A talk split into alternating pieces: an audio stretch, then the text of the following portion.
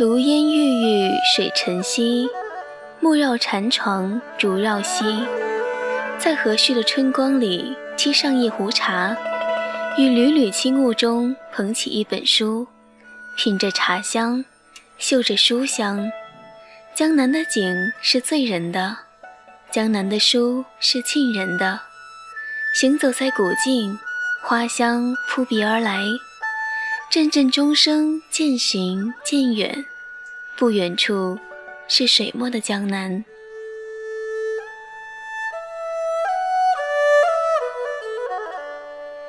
喜欢在江南的祥和里入画，看白塔入的云端，日照西桥云自摇，看小村炊烟几行稀，昏鸦散去渔火远，仿佛只有在这样的不惊不扰中，才能闻得见千里和风摇过时留下的暗香，才能被由远而近的暮鼓声召回灵魂。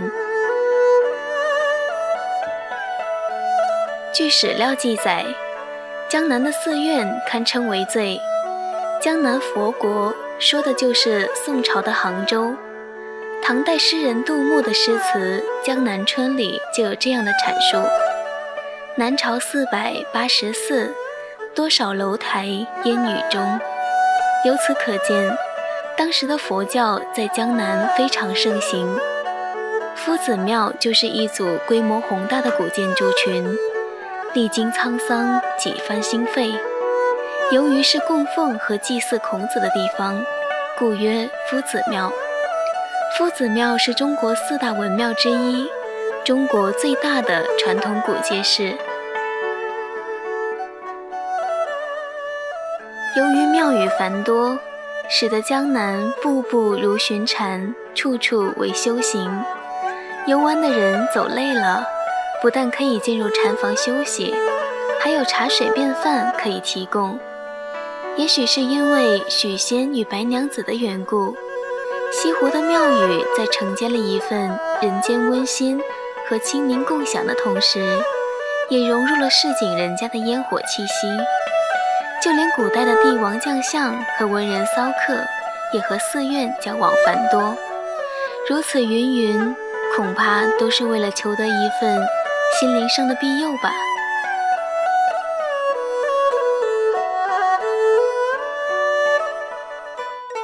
不可言说，在江南的寺院里体验四季是不一样的况味。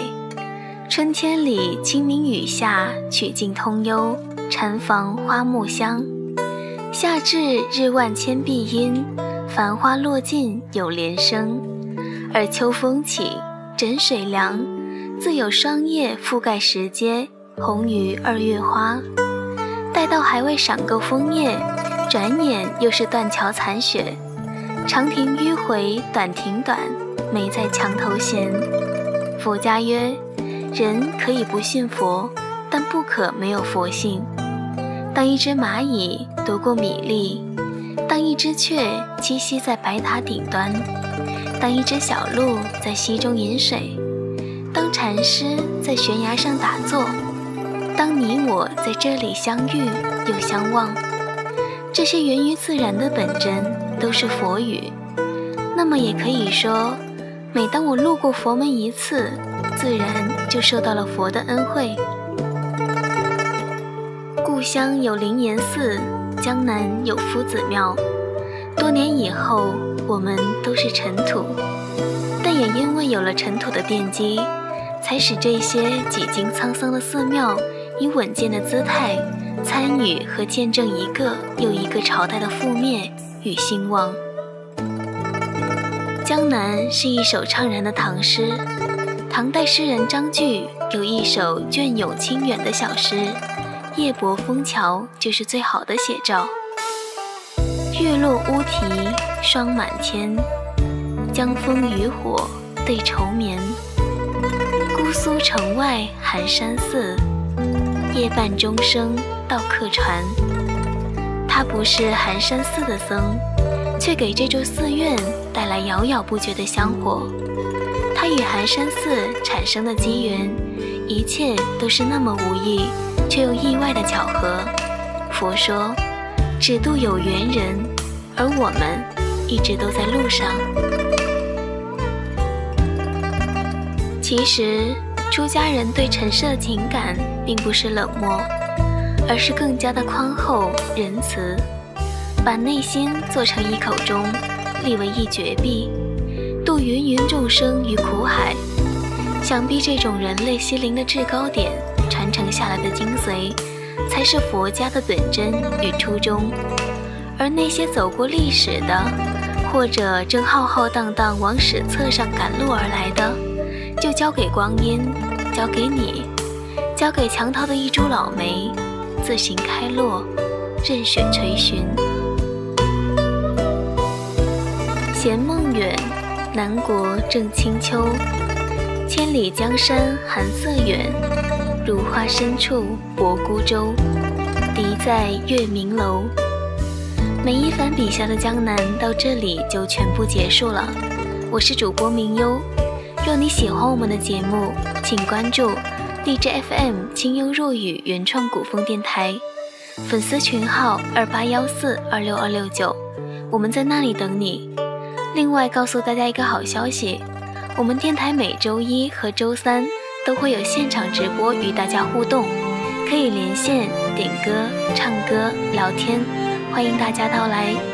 也请继续关注电台下期播出的节目，我们下期不见不散。花似火，水如蓝，小叶乱，一人香，无意相忆江南，点点惆怅满。流潮心事付风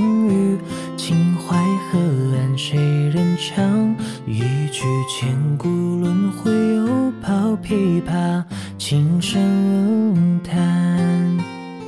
谢家燕又成双，朱雀桥花径香，青石阶随夕阳，翩翩往事上，青石明。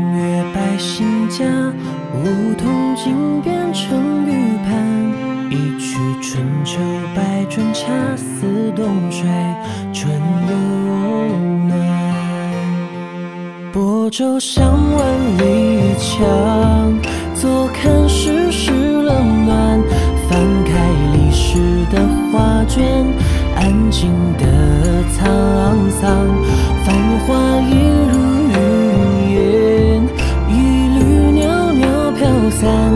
楼台歌榭声淡，马蹄声踏江山。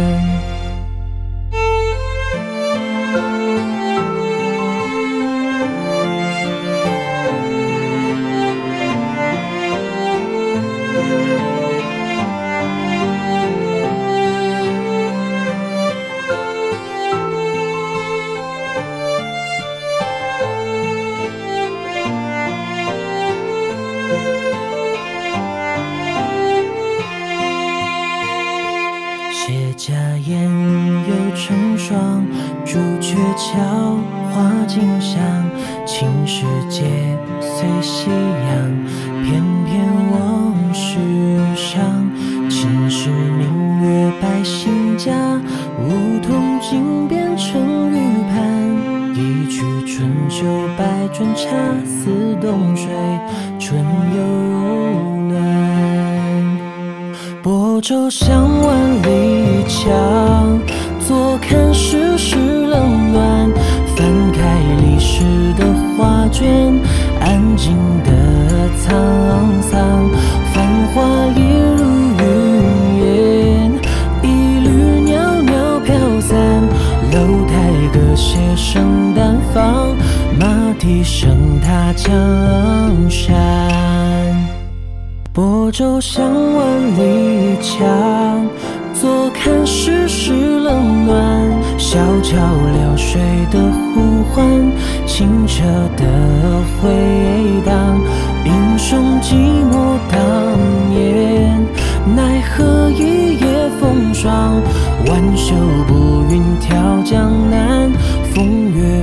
是炊烟。